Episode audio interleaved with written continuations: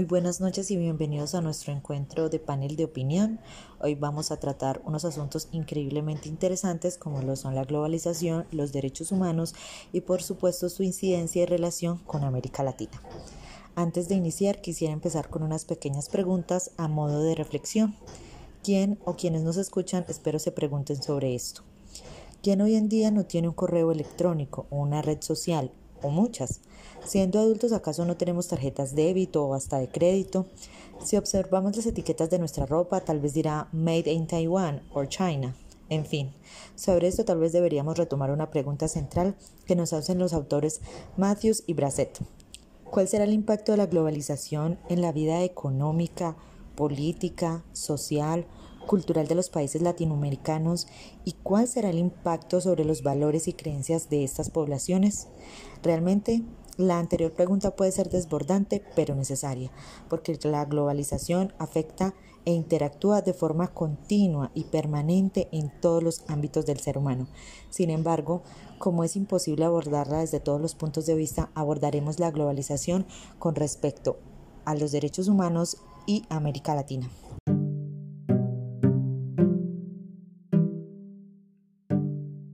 Hoy nuestra cita en este espacio pues, de conversación. Eh, la vamos a enfocar principalmente en un tema que, que, acontece en América Latina y pues en todo el mundo. Pero para este caso pues vamos a centrarnos en América Latina. El, el tema de conversación que vamos a realizar va a girar en torno a la globalización y la, vulneración de, de los derechos humanos. Para ello entonces nuestro grupo está compuesto, nuestro grupo pues de panelistas en esta, en esta oportunidad está compuesto por Yesmi Lorena Fernández, Brian Escobar y, y yo que soy Felipe Monsalve. Hay algo que es muy importante mencionar antes de comenzar pues con este, con este conversatorio y es mencionar precisamente los conceptos primer lugar, pues lo que, lo que es el tema de la globalización, que parece, el tema de la globalización parece estar muy de moda como, como en las sociedades eh, que están en procesos pues, de desarrollo. En este caso, pues nos enfocamos en, la, en América Latina, ¿cierto? Porque pareciera que la globalización como proceso busca precisamente resolver esos problemas que, ya países mal llamados de primer mundo ya han superado. Y entonces para ello la globalización, en el discurso pues que nos han, que nos han metido pues en la cabeza, la globalización se vuelve como una herramienta precisamente para salir de ese letargo. Pero entonces en ese, en ese sentido, ¿qué tiene que ver eh, los derechos humanos pues con, con la globalización? Eh, bueno, para responder ese interrogante, entonces es importante hacer como unas aclaraciones. Y es que en, el, en este siglo XXI nos encontramos pues en un, o sea, con un panorama eh, mundial y es que al parecer el sistema capitalista y esos pues y, a la mano pues con los sistemas eh, de libre mercado neoliberales cierto eh, se han vuelto como una consigna precisamente para, para las naciones y, para muchos estados. Y entonces, al ser el sistema pues, capitalista como ese sistema estrella, el sistema que, que, se, que se encarga precisamente de, de, de mediar entre el Estado y lo privado, es decir, entre lo público y lo privado, en esa relación entre lo público y lo privado, es decir, en la relación entre, entre el gobierno y, las empresas, en esa relación es donde se encuentra precisamente eh, vulneración a los derechos humanos. Algo que nosotros mencionamos eh, capitalismo cínico en tiempos de globalización, porque están rigiendo ese capitalismo, está rigiendo las normas de vida de los seres humanos y es un fenómeno que viene no solo de, de hoy en día, es un fenómeno que se ha venido construyendo y se ha venido legitimando desde el siglo pasado. Y prueba de ello es lo que, lo que acontece hoy en día. Prueba de ello es esta pandemia del coronavirus, que dejó ver claramente muchos problemas que tiene el sistema capitalista actual. Y es que cuando, cuando el sistema falla, al parecer la, soberanía o los pueblos se, se, se, ven, como se dice, se ven vulnerados. Es decir, eh, si, si el sistema capitalista colapsa, el Estado en sí mismo no es capaz de remediar. Retomaremos entonces nuevamente tu pregunta, Felipe, eh, un poco más adelante. Desarrollemos un poco el, el concepto de globalización. Eh, hagámoslo a través de un buen ejercicio eh, como el que haremos a continuación. Para eso podemos presentar varias definiciones basadas en autores como eh, en este caso empecemos por Ramírez Badaltázar, su escrito titulado Los efectos de la globalización en derechos humanos. Este fue publicado en el 2013 y allí se afirma que la globalización es un sistema de redes en los cuales se organiza el comercio las inversiones, las corporaciones transnacionales, las corrientes financieras, el movimiento de personas, la circulación de la información que se vincula de la civilización. Es asimismo el espacio de ejercicio del poder dentro del cual las potencias dominantes establecen cada periodo histórico las reglas de juego que regulan el sistema global. Uno de los principales mecanismos de dominio radica en la construcción de teorías y visiones que son presentadas como criterios de validez universal, pero que en realidad son funciones a los intereses de los países centrales. Y es que con esta definición aparece una de las características iniciales de la globalización. Bien entendemos entonces ahí que eh, se habla de en términos comerciales, eso se puede identificar a simple vista. La definición nos habla de transnacionales, corrientes financieras, movimientos personales de circulación en la información. O sea, un concepto que entre comillas nos habla de ser para todos.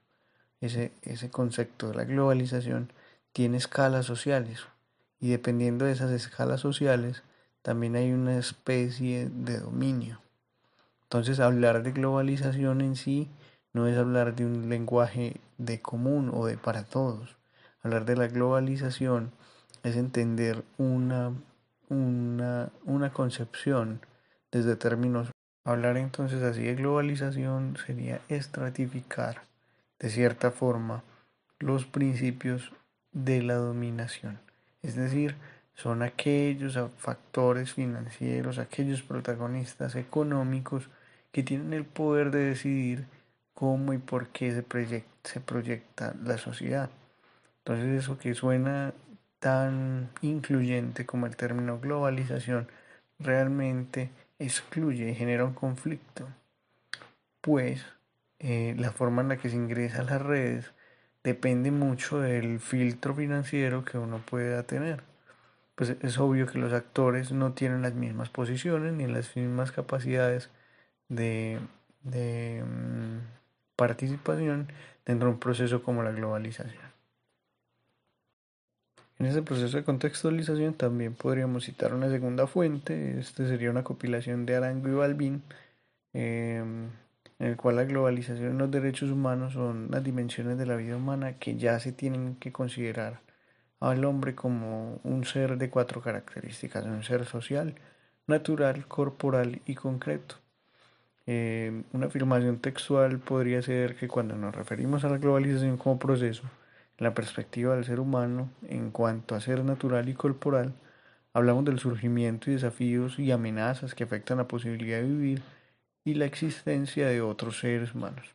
Por ejemplo, la ecología, la pobreza extrema, la exclusión que afecta hoy a la mayoría de la población mundial o la ruptura de los vínculos de sociabilidad y de las instituciones vinculadas. eh, a través de las cuales los distintos sectores de la sociedad hacen posible, aunque de una manera conflictiva, la convivencia. Y es que es importante esta reflexión porque nos permite entender que un proceso como la globalización también afecta eh, las relaciones de ser humano. El hecho de ser humano es afectado por el proceso de globalización. De esta forma hemos podido eh, conocer otras formas de, de ser, ¿cierto? En las cuales tenemos formas diferentes de relacionamiento con el espacio, con el territorio, con el paisaje, por ejemplo, con la naturaleza, con el mismo ser humano. Hay unas percepciones diferentes. Eh, hemos mutado de cierta forma gracias a la, a la, a la globalización eh, el mundo tal cual como se lo conocemos, ¿cierto? Y lo hemos ampliado. Pero eh, volvemos a lo mismo, volvemos a la misma situación. Esta alteración también genera una crisis. Y en palabras de los autores, es una crisis ecológica, una crisis a la pobreza extrema, a la exclusión, pues somos conocedores de que no todos tenemos participación dentro de un proceso como la globalización. Algunos serán excluidos por sus propios méritos o, no méritos, por sus propias eh, dificultades. Algunos van a ser entonces mm, más ágiles dentro de ese proceso de globalización. Todo depende de los recursos con los que se pueda contar. Pero como podemos ver, ese proceso de globalización tiene una clara intención y no es otra que perpetuar algunos papeles em, oligarcas. En el país es claro las políticas que tenemos, eh, cómo benefician a unos sectores, en este caso los sectores em, de empresarios y de aquellos que tienen cierto capital cómo finalmente se perjudica mucho más la clase trabajadora y obrera del país. Bueno, eh, podríamos entonces mm, terminar este proceso de contextualización que abordaremos unos pasos adelante, unos minutos después. Eh, pero aquí más o menos podemos comprender cómo que nos puede mm, orientar un proceso de globalización dentro de este trabajo. De pronto, Felipe, ¿nos puedes abordar un poquito o contar un poco sobre eh, el neoliberalismo en relación con esto de los derechos humanos y la globalización, por favor? Bueno, entonces, entre los principios del neoliberalismo encontramos en primer lugar la propiedad privada. Este es como la propiedad privada se ha vuelto como el eslogan o la cara visible de lo que representa el neoliberalismo. En segundo lugar, la libertad. Esta libertad comprendía eh, en términos pues, de mercados de los capitales, es decir, la libertad que tiene una corporación de desarrollarse con otras con la más mínima intervención del Estado. En tercer lugar, pues tenemos el predominio del mercado y ahí es donde se profundiza la no intervención del Estado o el Estado, el desmonte, perdón, del estado de bienestar. En cuarto lugar encontramos el orden entre los principios del neoliberalismo y este tiene, tiene relación a que los gobiernos eh, solo se deben encargar de, asegurarse que no hayan eh, interferencias em, o, o, ¿cómo se dice? Interferencias o, o que haya alguna obstrucción pues de los gobiernos en el mercado sino que el mercado en sí eh, camine bajo sus principios, sin interferencia pues de, gobiernos o estados. Y por último encontramos el individualismo, y es que eh, uno de los principios eh, del neoliberalismo es eso, es un sistema que, es contrario al estado de bienestar, y el estado de bienestar tiene relación como a, ese estado en donde todos debemos cobijarnos eh, por medidas estatales. Al contrario pues del, neoliberalismo, el neoliberalismo dicta que el Estado no debe intervenir, o al menos debe intervenir poco, y solo debe encargarse de mediar las relaciones entre, entre unos y otros. Esto hablando pues en términos económicos. Eh, seguimos entonces con las características del neoliberalismo. En primer lugar, una de las características es que definen un mercado altamente competitivo. En segundo lugar, aceptan la intervención del Estado, pero solo a favor de ellos. Como ya lo, había mencionado pues anteriormente, el Estado solo debe ser, como una especie de mediador. No debe ser un, juez o, mucho menos pues un controlador o un acaparador del sistema, de este sistema pues neoliberal. Eh, eh, no, el Estado es muy ajeno precisamente a ese, tipo de, de relaciones económicas. En tercer lugar es que se oponen al acaparamiento y la especulación. Cuarto lugar se perdón si es cuarto, un, dos, tres. Sí, cuarto lugar se oponen a la fijación compulsiva de salarios por el Estado. Es decir, el Estado eh, no debe encargarse o no debe intrometerse en temas eh, económicos como es eh, la fijación de salarios para, para los trabajadores que hacen parte de las corporaciones quinto lugar tenemos el rechazo a la regulación de los precios por parte del Estado.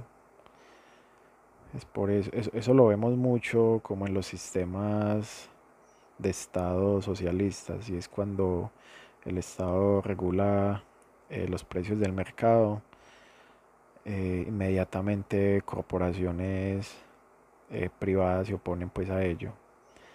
Bueno, el siguiente es que se oponen a la creación de empleos directos y los sustituyen por apoyos ocasionales a grupos focalizados. También se oponen al gasto público burocrático y privatizan empresas bajo la premisa de que la administración privada es mejor que la pública, es decir, empresas que, que hacen parte de la sociedad, empresas que generan generan activos para la población, eh, se vuelven un problema porque entonces son del Estado.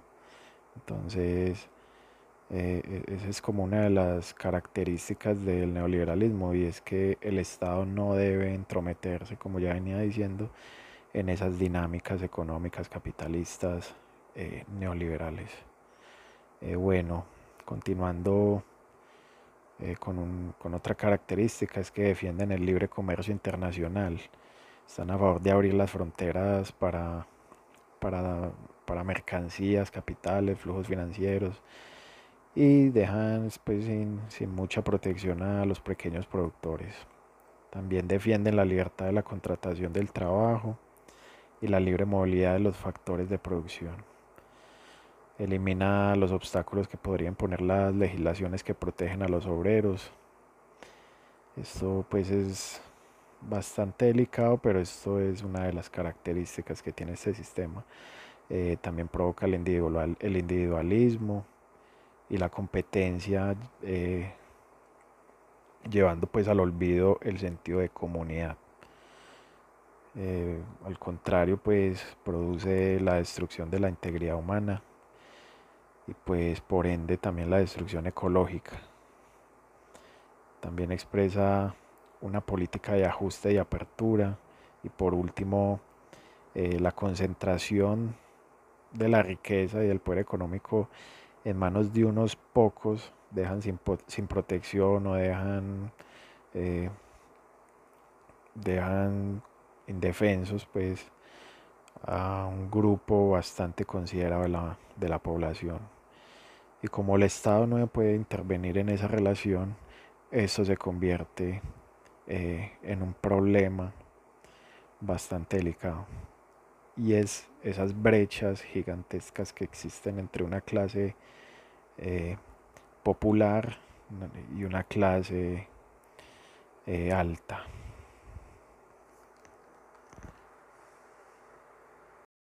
Eh, bueno, entonces según lo anterior, las políticas neoliberales unidas al fenómeno de la globalización han logrado precisamente que la brecha entre ricos y pobres, es decir, entre el norte y el sur de América, eh, sea cada vez mayor. Y eh, al ser esa brecha pues gigantesca, solo falta esperar o al menos preguntarnos qué nos deparará con la globalización, la pandemia y la lucha por los derechos humanos en nuestros tiempos. Eh, bueno, con respecto pues a los derechos humanos, ya decía Rousseau pues en el contrato social que el hombre nace libre y en todas partes eh, lo hallamos prisionero. Eh, el ser humano pues a través de su historia, desde la promulgación de la Declaración de los Derechos del Hombre en 1789, y también pues a raíz de la Revolución Francesa ha luchado por obtener precisamente la igualdad de derecho en todos los estatus.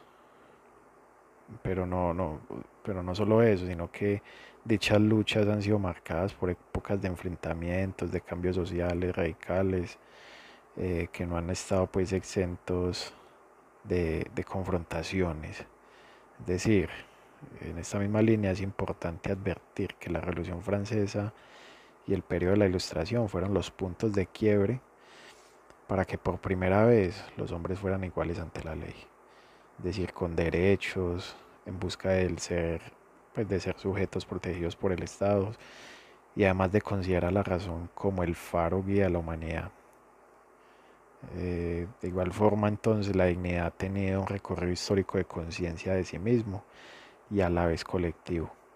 Y asimismo las luchas de las minorías hoy en día persisten y luchan para que sus derechos puedan ser avalados ante la sociedad, para que haya un reconocimiento general ante la ley de su dignidad y sus deberes. Bueno, entonces, de acuerdo pues a lo que acabé de, mencionar, y para comprender también pues el papel trascendental de los derechos humanos, ha de ser necesario, en primer lugar, que se revise de forma filosófica el papel de la dignidad y su camino hacia la exigencia de la igualdad en el campo pues, de los derechos humanos. Eh, para eso entonces eh, la profesora de nuestra facultad, Clara Inés Ríos Acevedo, eh, en, su texto pues la dignidad se hace a una aproximación histórica y filosófica, filosófica perdón, sobre lo que implica la dignidad para los seres humanos. Ella dice entonces que la dignidad es el criterio de igualdad por excelencia al que se puede aspirar. Y fueron necesarios largos siglos, guerras, revoluciones, evolución, que finalmente llevaron a Kant y a Friedrich Schiller y a otros pensadores de la llamada época de la Ilustración a postular a la dignidad como un valor absoluto, por el que una persona merece respeto por el solo hecho de ser persona. Es decir, que antes de que podamos exigir derechos debemos partir de reconocernos como seres con dignidad y que dicha dignidad debe estar salvaguardada por los derechos humanos. En esta misma línea entonces eh, Fukuyama argumenta que los seres humanos tienen una dignidad superior a cualquier otra cosa de la naturaleza porque ellos solos en sí mismos, por el mero hecho de ser humanos, son libres, es decir, son causas sin causa no determinados por el instinto natural y capaces de decisiones morales autónomas. entonces, si los seres humanos son causa sin causa y con dignidad propia por el mero hecho de ser seres humanos, ¿cómo es posible que la barbarie de la Primera y la Segunda Guerra Mundial hayan logrado que los seres humanos hayan perdido la noción de la vida y su valor intrínseco? Bueno, para responder a esto, eh, Alonso, en un texto del 2003, nos dice que el horror de la guerra no solo trajo la destrucción de vida, sino que destruyó también las ilusiones y esperanzas. Fueron tales las atrocidades cometidas que muchas personas llegaron a creer que efectivamente el odio y la violencia eran elementos que hacían parte de, la misma condición humana. Y por eso entonces eh, supuso este autor que un nuevo comienzo para la humanidad después de la Segunda Guerra Mundial tendría que tener como marco de acción la Declaración Universal de los Derechos Humanos. Y dichos derechos que se promulgaron en 1948, para ser más exactos el 10 de diciembre, más de tres años después de haber terminado la, la guerra, la Segunda Guerra Mundial, se tendrían que caracterizar por ser universales, inalienables, inherentes, intransferibles, interdependientes, integrales, irrenunciables y imprescriptibles. Imprescriptibles.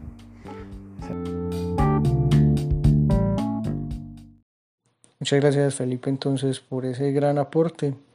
Eh, esta pregunta entonces la podemos abordar desde los derechos humanos. La compañera entonces Yesmi Lorena nos podrá hacer un ejercicio un poco profundo sobre esta relación derechos humanos y eh, globalización. Frente a la triada que estamos abordando, globalización, derechos humanos y Latinoamérica, y en contexto eh, quisiera mencionar que tanto los derechos humanos como la globalización tienen una relación compleja ya que ambos son campos de la acción social, es decir, existen tensiones entre lo económico, lo social, el Estado y los movimientos sociales. En cuanto a esto, los autores Arango y Balbi, en un libro del año 2010, mencionan que hay seis tendencias con respecto a la globalización en las cuales se juega el futuro de la vida humana y por tanto tienen una afectación directa frente a los derechos humanos y a las poblaciones o a las naciones más vulnerables. Dichas tendencias son las siguientes. La primera habla de la destrucción indiscriminada del medio ambiente, el agravamiento de la pobreza y pauperización de las clases medias, y de manera decisiva la destrucción de los vínculos de sociabilidad y las instituciones vinculantes. Es importante entonces recordar cómo América Latina atraviesa fuertes procesos de deforestación, desertificación, pérdida de hábitats, cambios en los ecosistemas y una invisibilización de las necesidades más apremiantes de las comunidades que se hallan en las periferias y en las zonas rurales. De igual forma, todavía hay una lucha entre las clases más vulnerables y dichas políticas de ajustes llevadas por el neoliberalismo, el capitalismo y obviamente la globalización. En cuanto a la segunda tendencia, habla sobre la conformación de una potencia hegemónica mundial que impone sus decisiones por la vía de la fuerza y que prescinde cada día más del concierto de naciones y de las instituciones internacionales.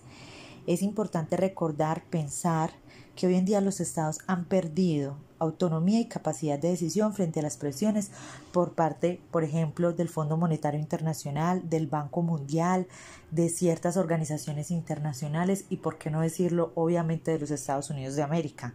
Ante este panorama, las mal llamadas naciones del tercer mundo quedan a merced de políticas exteriores y supeditadas al intervencionismo, como por ejemplo eh, políticas de ajustes que tienen que ver con acabar el gasto público y la privatización de las empresas públicas. En un tercer lugar, frente a la tendencia de la constitución de gigantes burocracias privadas, estados privados mundiales, principales gestores y promotores del proceso de globalización neoliberal. Esta tendencia sin duda nos debería hacer reflexionar sobre quién o quiénes rigen los destinos de nuestros pueblos y con ello no quiero decir que hay que darnos por vencidos, pero sí ser conscientes, tener conciencia que hoy en día las transnacionales y las altas burocracias son en parte las promotoras de la vida actuales de las comunidades. Un ejemplo de ello palpable en Colombia son las multinacionales mineras. Según un reporte del diario un periódico digital del año 2019, el 70% de la explotación minera está en manos de las multinacionales como la Glencore, Anglo American, Anglo, Anglo Gold Ashanti o la Drummond. En cuanto a la cuarta tendencia, se habla de un pensamiento fundamentalista del mercado, guerrerista, organizado para adelantar su nueva guerra infinita contra sus nuevos demonios, y totalitario, de negación y aplastamiento de toda alteridad u oposición. Aquí de lo que se trata es, obviamente, como lo dice el mismo nombre, una guerra sin cuartel, que involucra a las personas como objeto y como explotación, y obviamente la salvación de los mercados a toda costa. Recordemos que la crisis bancaria del 2008 afectó a millones de personas en todo el mundo y sin embargo los gobiernos se vieron en la necesidad de salvar a la banca y no de rescatar, digamos, a las personas que se habían visto afectadas por esta crisis que arrancó en Estados Unidos a través de la crisis inmobiliaria. Entonces, en este, en este sentido, es más importante el capital, las transnacionales, las empresas, pero no las personas. En cuanto a la quinta tendencia, la cual se denomina un avance innegable de la legislación internacional sobre los derechos humanos que paulatinamente ha sido ratificada por los estados nacionales. Es decir, no todo ha sido directamente malo con respecto a la globalización y los derechos humanos. Como ya lo mencionábamos hace, hace rato, eh, se trata de un campo de la acción social, es decir, hay coyunturas, hay enfrentamientos, hay indisposiciones pero ambos surgen, ambos están y ambos se debaten en la vida. Entonces, de alguna manera, la globalización ha afectado los derechos humanos y los derechos humanos han afectado la globalización. Digamos que hay una puja de poderes y pues en eso, de eso se trata. Al igual que los derechos humanos, es una lucha histórica, es una lucha que ha venido desde el siglo XVIII y continúa, hoy continúa. Frente a esto, autores como Arango y Balvin sostienen que en todos los pueblos y sociedades la conciencia de los derechos humanos y con ello la resistencia a las tendencias y políticas destructivas de la vida humana, la convivencia y el entorno natural, esto hace de los derechos humanos una auténtica institución fundamental, ya no solo de la sociedad occidental, sino de cualquier otra sociedad alternativa. Asimismo, la sexta y última tendencia se denomina como las actuales políticas de exclusión, discriminación y humillación. Ante esto, y si bien las políticas de ajuste neoliberal, como ya se ha mencionado, afectan a las poblaciones más vulnerables, no quiere decir que dichas poblaciones o comunidades sean pasivas. Al contrario, hay choques actuales en los que se lucha por la integración y por el respeto en todos los ámbitos. Ahora abordemos esta misma perspectiva de globalización y derechos humanos, pero en Latinoamérica. Y en Latinoamérica el camino recorrido para llegar a la actualidad ha estado marcado por luchas populistas, dictaduras y la clara intervención de los Estados Unidos en las naciones latinoamericanas. Dichas intervenciones están apoyadas también por el Banco Mundial y por otros organismos internacionales que llevan sus políticas de ajustes por parte de los neoliberalismos que se han desencadenado.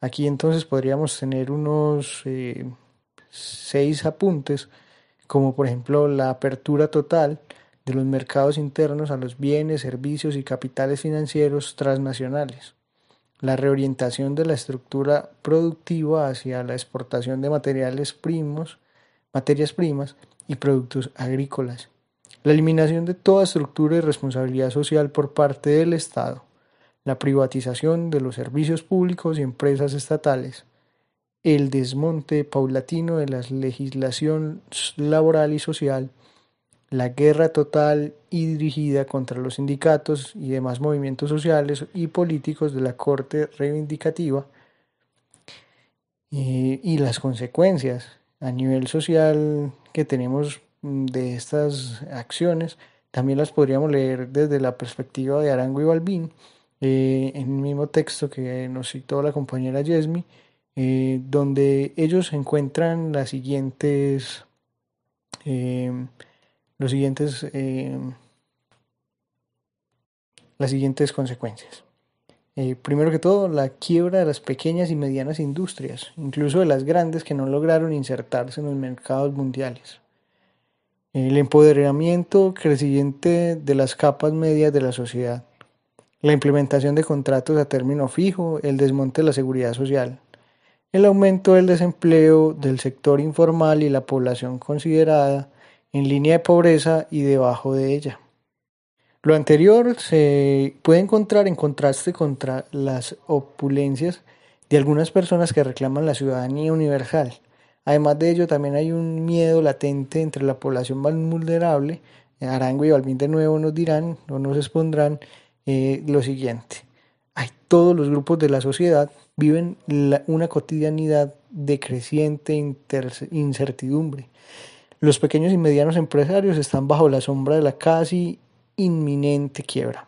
El empleado común y corriente vive bajo la incertidumbre del despido, el desempleo, el subempleo y el trabajo informal o el rebusque. Eh, estos, estos últimos, estos que viven del trabajo informal y el rebusque, viven en amenaza de, la sobrevivir, ¿cierto? Una, una constante lucha por sobrevivir, eh, que cada día es más precaria y cada día es más azarosa. Esa creciente incertidumbre de la precariedad trae consigo la desaparición, la prescindencia de los referentes de sociabilidad, la inseguridad, la migración y la proliferación de las acciones económicas ilegales como el robo, la corrupción, la prostitución, el tráfico de drogas y muchos otros. El nuevo cielo que trae la sociedad consumista y que se presenta a diario a los ojos del excluido y el precarizado como posible exacerbación de la búsqueda desesperada y a menudo desacreditada de los recursos. ¿Acaso no podría ser lo anterior más cierto hoy que nunca? Antes de la pandemia, la globalización se cernía sobre los seres humanos, las naciones y los territorios. Ahora parece cada vez peor. Los estados, sobre todo los latinoamericanos, se encuentran en serios problemas frente al presente COVID-19.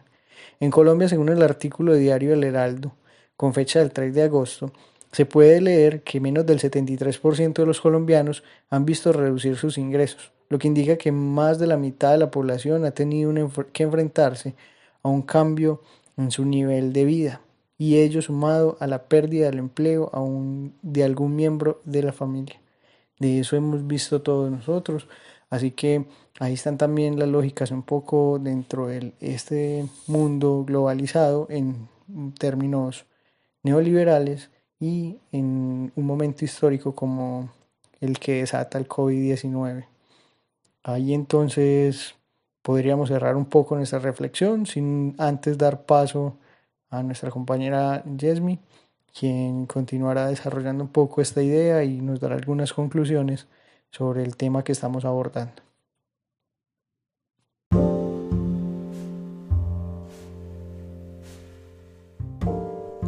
Entre las conclusiones frente al avance de la globalización en América Latina y retomando autores como Ramírez 2013 y Arango y Balvin 2010, podemos mencionar que la gran brecha de desigualdad e inequidad en Latinoamérica y en especial en Colombia es auspiciada por gobiernos corruptos y centralistas, asimismo como la exclusión es la nueva dimensión del empobrecimiento mundial, lo que conlleva a una privación de ciertos bienes y servicios.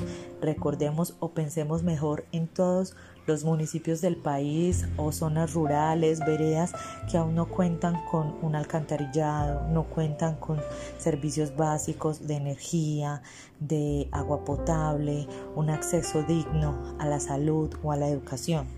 Asimismo, la globalización frente a América Latina ha llevado a una incrementación de la deforestación, disminución de las zonas boscosas del país y el aumento peligroso en las cantidades de dióxido de carbono y el avance del calentamiento global.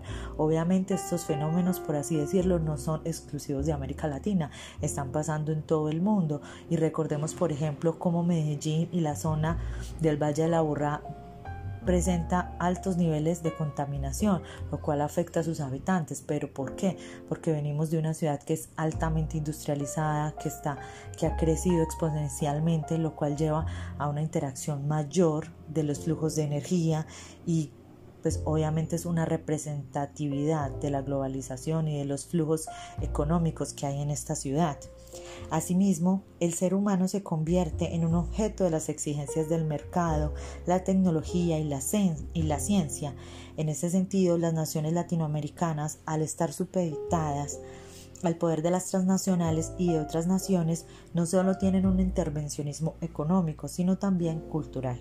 En este sentido, los autores Matus y Brassett argumentan que se ha producido un impacto algo desolador en los pueblos que, en algunos casos, se ven despojados de sus culturas y sus valores tradicionales.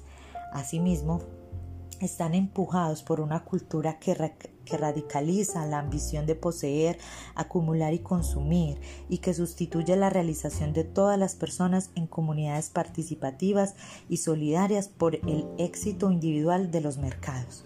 Asimismo, y como una consecuencia peligrosa pero invisible, se encuentra la extinción de animales, vegetales, hortalizas, es decir, un cambio en la biodiversidad en los territorios, en los pueblos.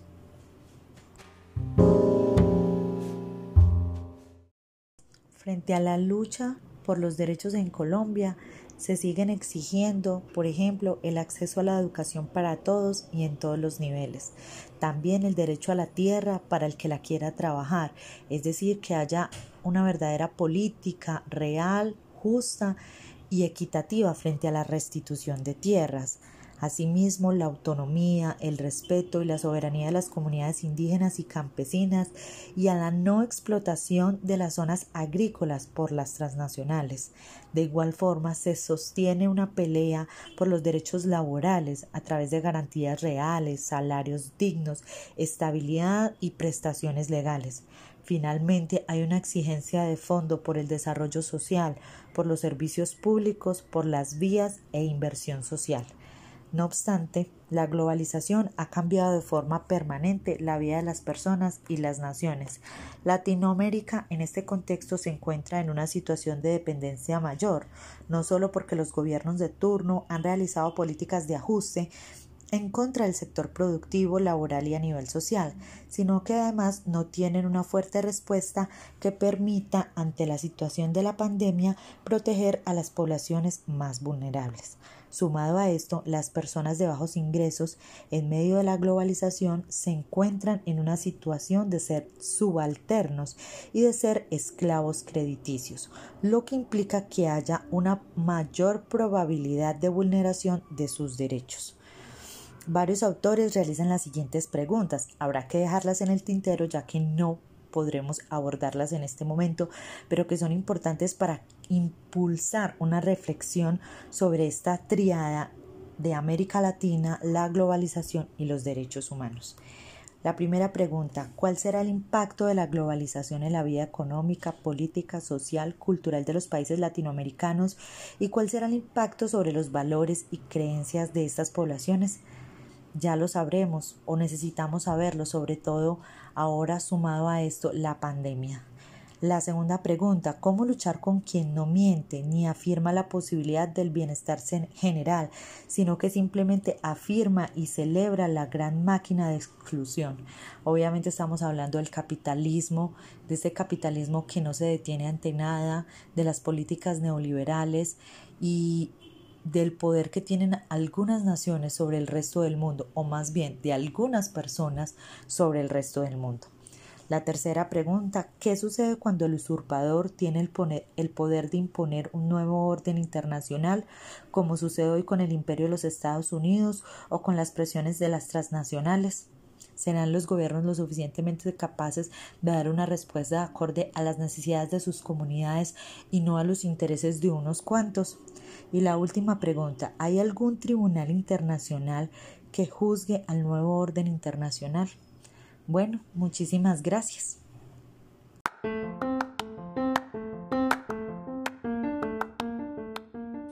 Cerramos así este capítulo, no sin antes decirles y agradecerles haber compartido con nosotros este corto tiempo y invitarlos a seguir pensando en estas dinámicas mm, de problemáticas latinoamericanas.